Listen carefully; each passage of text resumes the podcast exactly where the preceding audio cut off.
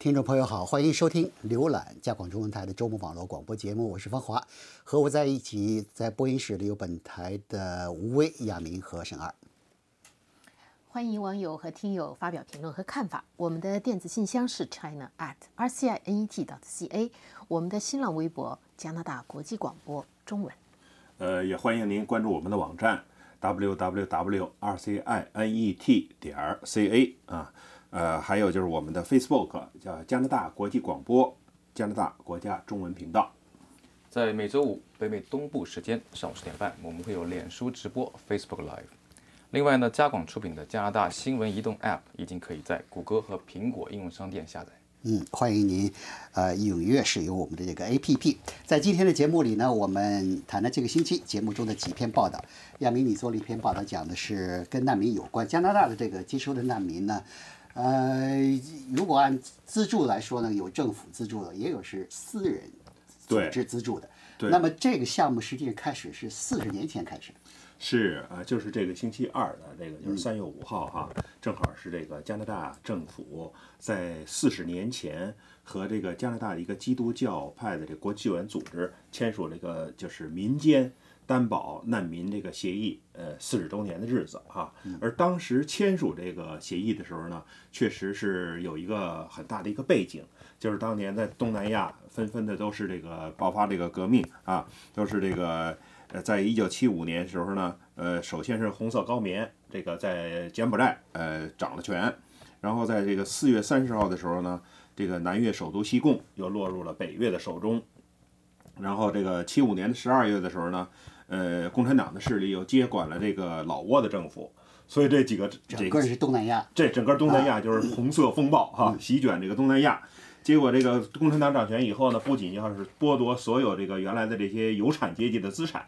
呃，而且呢还要把他们就是呃赶到这个什么没人的地方去啊，像柬埔寨都送到农村去啊。因为特别是当时这个，特别是呃有敌对政权的共产党的敌对政权，像。北越军队占领了南越之后呢，那原来敌对政权政权那个一大帮这个掌权者的，呃或者他们那个呃亲近他们的人，经济势力有势力的人，这些人呢去哪儿啊？集中营，就叫集中营吧。当时是加拿那个这华人在加拿大，在在东南亚，当时是被称作东南亚的犹太人嘛，基本上是个类很类似的。华人受到的冲击是最大的，所以很多人呢，就是也也被杀了嘛。也很多人就是开始还觉得看还看一看是不是要跑啊，因为家产都在那儿嘛哈。结果后来一看就是不行，就都得跑了。所以就是当时，呃，这个到海上能够乘船跑的那个费用就非常贵了。对，所以当时叫船民。船民像你说的这个上船跑，那真是把自己的一切都得扔在后面了。呃，幸运的呢，就能把家产变卖几根金条交给那个蛇头船主，就能跑了。那个不幸运的呢，就没钱，就是连船都上不了。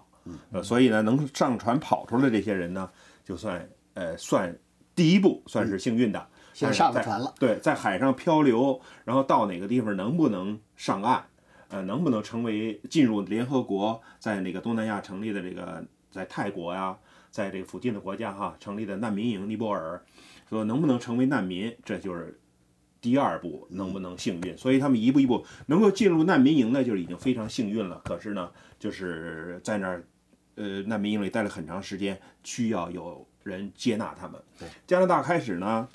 在这七五年的时候呢，呃，七六年的时候哈，先是制定了一个计划，因为在那一年呢，通过了这个难民法，从那一年开始，加拿大把难民也归入了就是每年呃移民的指标之内，作为一类接收的移民的一类，就是难民。可是当年设置的指标是多少人呢？七六年，那个是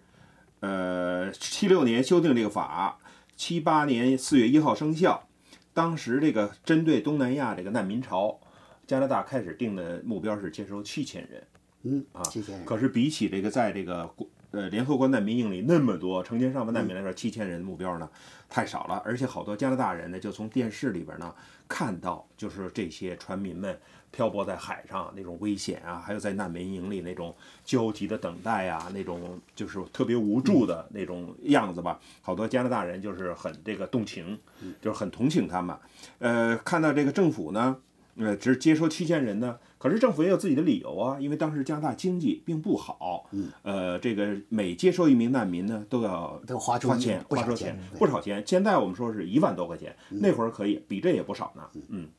所以呢，这个就有一个教会，就是这个我我我们叫这个就是基督教的教会吧，啊，它叫这基督教分很多教派，这个教会是等于是基督教的门诺派的教会啊，它有一个国际救援组织，而且在加拿大的这个几个主要的城市都有它的分支机构。他们当时就和这个一些非政府组织商量，提出一个解决方案，就是说能不能就是说我们民间呃个人私人出钱担保这些这个难民来加拿大。所以这种情况下减少了政府的财政负担。对政府只要是在政治上做出决定，多给点名额就行了。呃，就是就是说，能给他来了以后，能给他们永久居民这个身份就可以了。所以呢，这个加拿跟加拿大政府一商量，啊，还呃就是在加拿大政府就就同意了哈。就是当时的条件是什么呢？五个成年人联名可以签署一份担保协议，嗯，担保一个这个呃难民家庭来这个加拿大。这个等于是当时是非常破天荒的事儿啊！而且这个加拿大这来了以后，不仅是他这个呃生活费用，还有他一些什么事儿你都得负责的，也有这担保责任。当然，后来加拿大也有人说，就是说只担保一年，不能保证这些人就能找到工作，就能不在一年之后转过头去又领这个政府的这个救济。而实际是什么？实际结果是什么呢？现在我们反过头来看，百分之就是八九十的这个越南难民，在一年之后都自己能够就是自己 make living，这个现在自给自足了。对这个，实际上一些学者的研究就显示，加拿大接收的大批接收的，呃，这个呃二战后不是越战后接收这批难民呢，是融入加拿大社会非常好的对，经济融入最好的，对对。就是不但是这个自己来了以后找到了工作，而且呢，在语言啊、不管英语跟法语方面融入这个社会呢，都是比较快，比较所以就。等成等于成为了一个就是成功的模式。对。那么四十年前，呃，实行的这么一个新的这个接收难民的方式，以后就一直就延续下来。嗯，陆陆续续都有加拿大民间组织呢，就是或者是个人来担保那个难民，而且在两年前，就是在这个叙利亚爆发内战以后，这个模式呢再一次。就是等于又重复来了一次这种大的这个难民潮嘛，嗯，所以等于加拿大在这个叙利亚这个内战期间，呃，在一年多之内吧，接收了差不多两万多这个叙利亚的难民。对，我觉得如果要是呃有更多的呃利用民间的资源，嗯，来接收难民，可能可能会比较容易为加拿大社会所接受，因为你要老靠政府的话呢，你想拿出这么多钱来，总是这个觉得负担是比较重的。呃，对，即使是这样，我们现在现在也就也做过一些报道，比如吴威以前做过也做过这个报道，就是说这个加拿大接待难民也是花了很多钱，是吧？所以民间也是有一些这个就是呃不同的声音吧。但是那对这个私人担保难民这点好像是没有人有什么不同意见。反正这个难民这个问题肯定不会是一两年之内就能解决的问题，看这趋势是一个今后几十年都会一个经常会出现在媒体报端的上的一个问题。对所以这个问题怎么解决，肯定是还会这个是受到加拿大社会关注的问题。我为你做了一篇报道，讲的是这个加拿大的这个华裔啊，两位华裔年轻人，不但呢不是，呃因为华裔一般给人的印象是不太愿意介入政治，这两个人不但不但介入了政治，而且介入了敏感的政治。对，这个实际上，呃，我看他们就是就是两个星期以前呢，就是你说的这几位加拿大华裔的年轻人，他们所谓进入敏感政治，就是他们在呃。国民邮报财经评论版刊登了一封公开信，呃，呼吁中国政府释放两名现在被关押、被以间谍罪名关押的这个加拿大人康明凯，一个还有就是一个商人，呃，就是叫斯巴沃，呃，他们其实不止两个，我看下面的签名，他们成立的这个组织叫做家中政治事务委员会，签名的大概有。有那么四五个吧，就是其中有发起人、创办者，有这个还有什么理事，就是几位，他们几位就他们自己叫叫李氏。这个实际上这个公开信已经发表在两个星期以前了。当时我知道这事情，就是因为种种原因就就错过了这个就没有采就没有想采访。但是问题就是他们这个公开信发表以后呢，呃，关于康明凯和斯巴沃，另外这个事情就是的源头是孟晚舟嘛，孟晚舟这个引渡案呢，就发生了很多进展，而且好几个头。就从就是就是他这个信是发表在二月份的第二个第三个星期，然后到三月一号的时候，上个星期五的时候，就是这个事情分几个头发生了很多进展。当然，第一就是加拿大司法部签发了这个，就是实际上是呃允许批准法庭开始审理的启动司法程序的叫做呃授权进行书。嗯，但是就在这同一天。呃，孟晚舟的律师也向法庭提出了民事诉讼，就是起诉加拿大，指控加拿大政府，实际上是加拿大边境服务署、加拿大的这个皇家骑警，就是在逮捕他的时候，严重的违反了他的宪法权利，比方说，呃，扣留他啦，比方说这个搜身啦，就是搜查他的这个携带的电子产品，就是手机或者上面的那些资料了什么的，也是在这同一天，然后几天之后。华为又控告美国政府，对，华为控告美美国政府，然后也是在这一天，中国海关把这个就是加拿大的一个农产品出口公司叫理查森国际出口向加向中国出口油菜籽的，对，就把它的那个叫做它叫出口注册取消了它的出口注册。实际上，中国海关的那个那是一个名单，上面就是实际上就是获准对华出口企业，等于是说把这个这这一这个公司的出口注册就。出口许可给取消了，这个呢是实际上是它是一月二十四号的名单，它在三月一号改了，就是是也是在这同一天，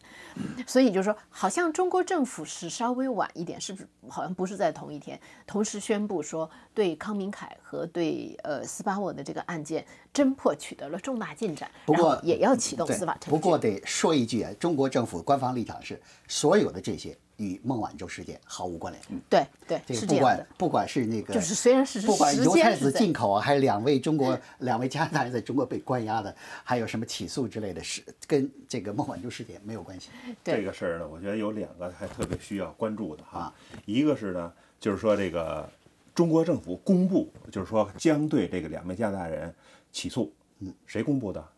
不是法院。因为加拿大这个听证也好，什么都是法院，或者是法院借助媒体公布，但是中国是政法委公布的，然后由新华社转转载，那天新闻是我翻的嘛，然后由呃新华社把政法委那个网站的消息才转播出来。嗯，你这个是政法委是干嘛的？是 不是司法独立也好？对，呃，那个现在就是对，现在就是两个国家都在就是说都在互相说对方的司法不独立，对对方的就是说是政治干预。正好呢，这个。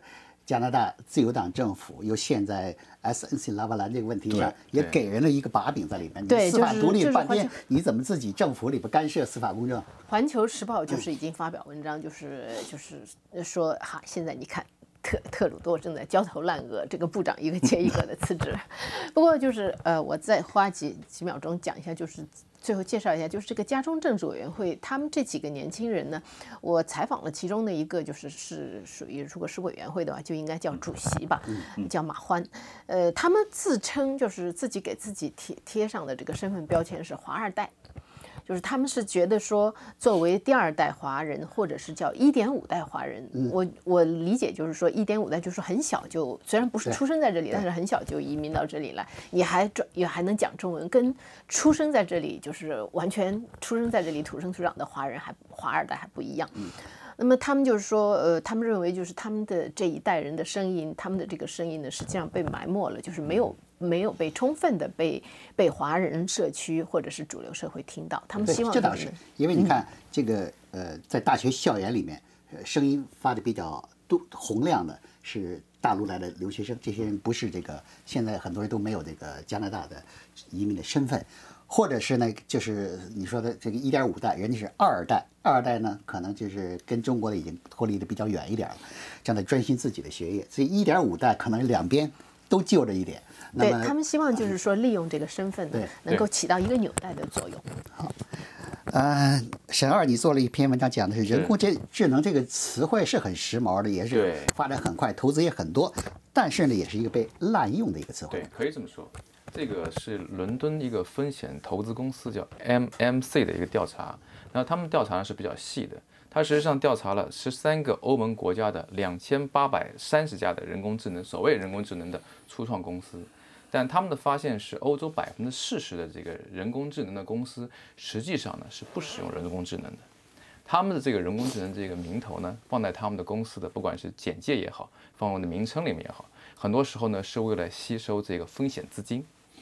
那么如果说一个公司它跟人工智能搭上边的话，它吸收的风险资金就会多，比一般的公司啊，比一般的哎这倒也不奇怪。当年那个，当年那个，像是呃数字货币和后来的大麻合法化，这都有公司在自己的名字里边是直接或者间接的搭上一点界，然后自己的股票嘚儿就上去了，这倒是不不奇怪。那么现在是呃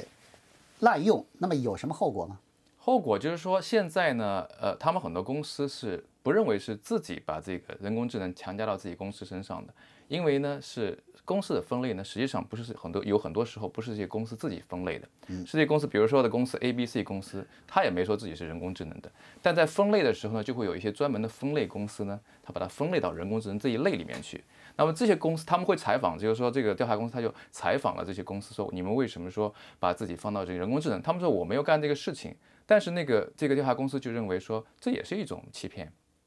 因为你是知道你被归类到人工智能公司，对不对？你应该去向这些机构也好、组织也好，说明我不是人工智能的。这是一个很有意思的一个事情了，就是人工智能呢很热，大家呢或多或少就想蹭一点，但是那个蹭的时候呢，有的蹭得多，有的蹭得少。那有些公司是完全不用人工智能，但有一部分呢是用一点点。那这一点点到什么程度呢？就是那个一点点的人工智能，实际上呢对它本身的本质业务呢是不会产生实质影响的。比如说，它在这个业务的这个跟客户交流上，他使用了所谓的呃人工智能的聊天机器人。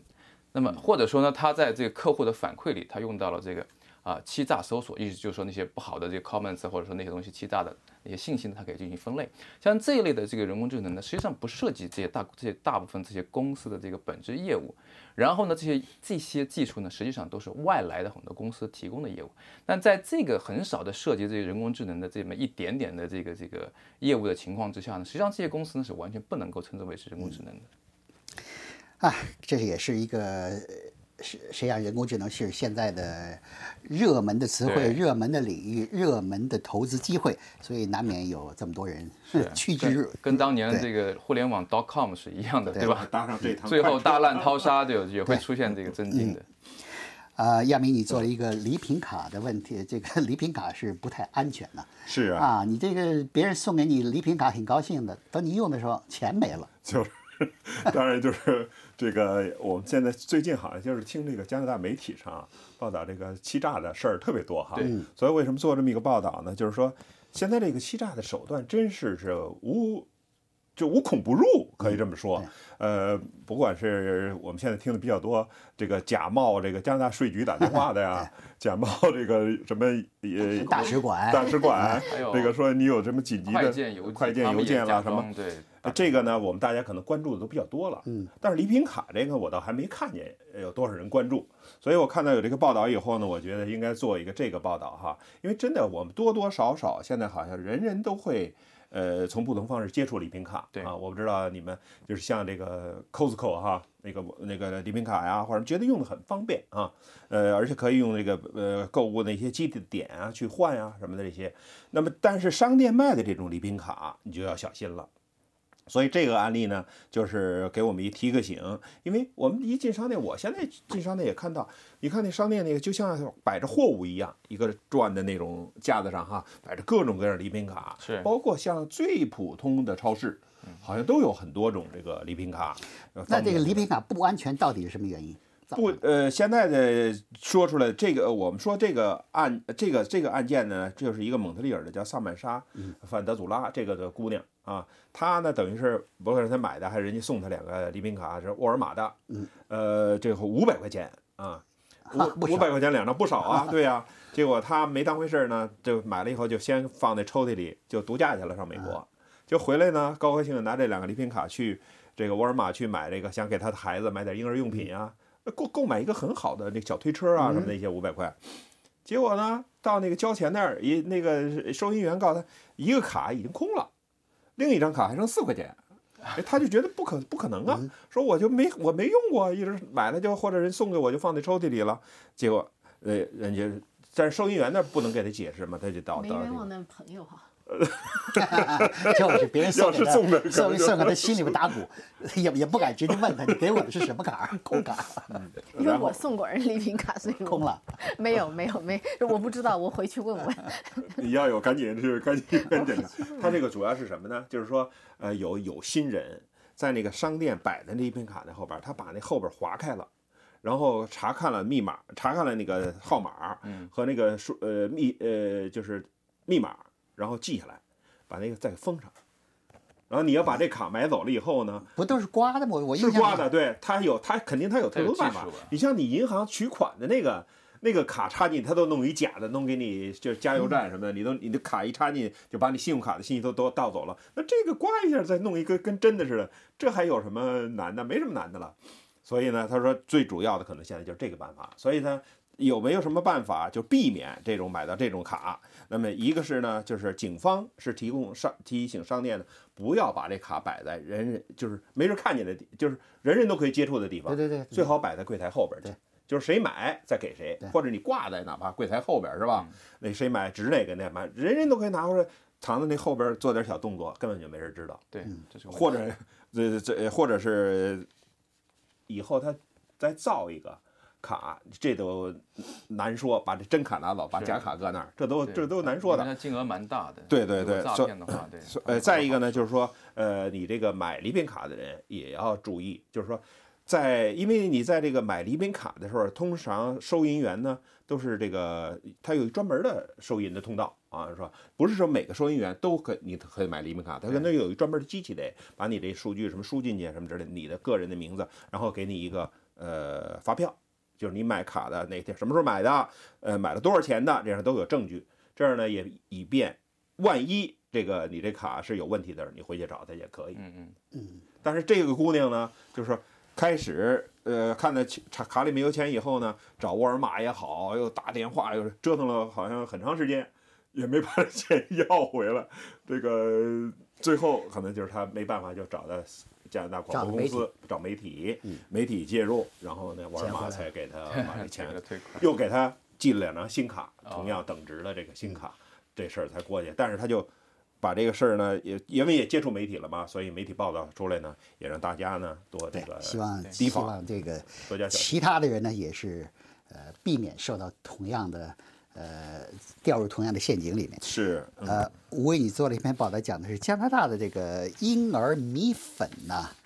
含砷量太高。加拿大一般人说食品质量应该是没有问题就的，这这个这这个问题，似乎是一个漏洞。嗯因为因为那个什么呢？因为加拿大的，因为这个报道出来了，我们才知道，实际上加拿大呃卫生部对这个婴儿米粉的含分含砷量的这个标准，实际上它没有制定过标准。啊，它没有制定过标，只不过其实实际上说起来，大米含砷量高，这个是好多年前、好几年前就已经在有人说。但是这一次呢，就是加拿大广播公司的这个呃市场天地这个调查节目，他就把加拿大的这些米粉就七个牌子，基本上把主要城市里的主要是商店里的主要婴儿米粉的牌子都搜罗了一遍，送到这个实验室去，送到实验室去化验。那这一化验就发现呢，它那个含砷量，它用如果是因为欧洲是有标准的，欧洲的那个标准就是它是一百个，它叫做 ppb，这是一个就是浓度十亿分十亿分率的这个浓度标准，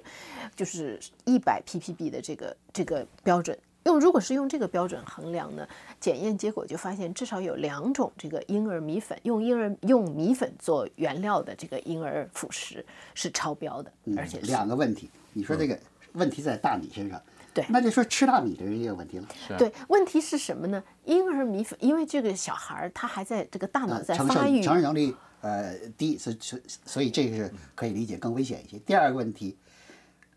这个如果升过量的话，对小孩有什么健康有什么影响？就是一个就是呃大脑发育，嗯，还有就是癌症风险，提高癌症风险，还有就是什么呢？就是他的免疫系统。这都是够，这是够这后果够严重，的。就是因为就是它这它对小小孩的这个危害更大。一方面就是说，如果你从一个人的体重和他摄入的砷含量，你一个大人，你从你每天吃米饭摄入的那个砷含量造成的危害，就不如对一个小孩儿，那么小婴儿他对他造成的那个危害更大。再有一个，他在发育过程当中。所以就是这个砷含这个砷砷含量或者说砷化合物，最主要是无机砷，这个是呃就是公认的这个是致癌物。那么在这种情况下呢，就是那个小孩他在发育过程，他的这个他呃的。不管是癌症以后的癌症发呃发病率啊，还是说他的这个认知能力啊，他都会受到影响。那么在这种情况下，呃，说到说加拿大完全没有标准，欧洲有明确的标准。那么这两种产品如果按照欧洲标准是属于违法产品了已经。那么在美国的食品药品监管局呢，它没有规定，它在加拿大和欧洲之间，它没有规定，就是按照法律规定说你要是这么卖了就是违法。但是呢，他出了一个指南。他的那个指南是按照按照欧洲的标准来制定，看来是加拿大在这方面做的是太不到位了。对，不到位。你刚才说到小孩，成年人，我如果是说你还是不喜欢、不愿意吃那么多生的话，他这个专家有一些建议。一个就是说，当然就是混搭吃，你不要每天就跟我们华人南方人一样，每天吃米饭，一天三顿吃米饭。你一个是你混搭其他谷物，因为其他谷物，大米呃不是大麦、小麦、燕麦，还有其他的那些都比。不知道为什么都没有稻稻谷的这个吸收砷含量吸收的那么多。现在时兴的是，叫 vegan，就是多吃这个蔬菜粮食，少吃肉。照你这么说，还是吃肉安全呢？因为就是还有就是说，你不必专门去买有机米，因为这个它呃。米里的砷含量跟你是不是有机耕作没有关系，因为现在的砷主要是土壤和水里的这个残余。对我看过一个资料，主要说为什么其他的谷物没那么多砷呢？主要是不用那么多灌溉。人家水里含当几百年前的中国皇帝，人家早就知道这水的重要性，所以必须得吃什么地方特供的那地方的水好，对不对？还有一点，这很重要。还有一点啊，就是说，它有几种米的这个砷含量相对比较低，比如说印度的那叫巴斯马蒂那个香米，泰国茉莉香米，还有就是美国短粒米，还有什么呢？白米比糙米含量含砷量低。因为糙米的外外壳没有。这完了，我喜欢吃那个圆粒米，属于是高 高砷含量。圆粒米不就是不跟短粒米应该是一样的？你说那香米的都是长粒米啊？啊啊，香米，对对对，泰国香米，泰国茉莉香米是短粒米是指美国这这个这个问题得得小心一点。好，以上是加拿大国际广播联初闻节目一呃这周来的这个节目中为您选播的几篇报道。今天节目就到这儿结束，谢谢您的收听。我们希望听到您的看法和建议。祝您健康愉快。我们下次节目见。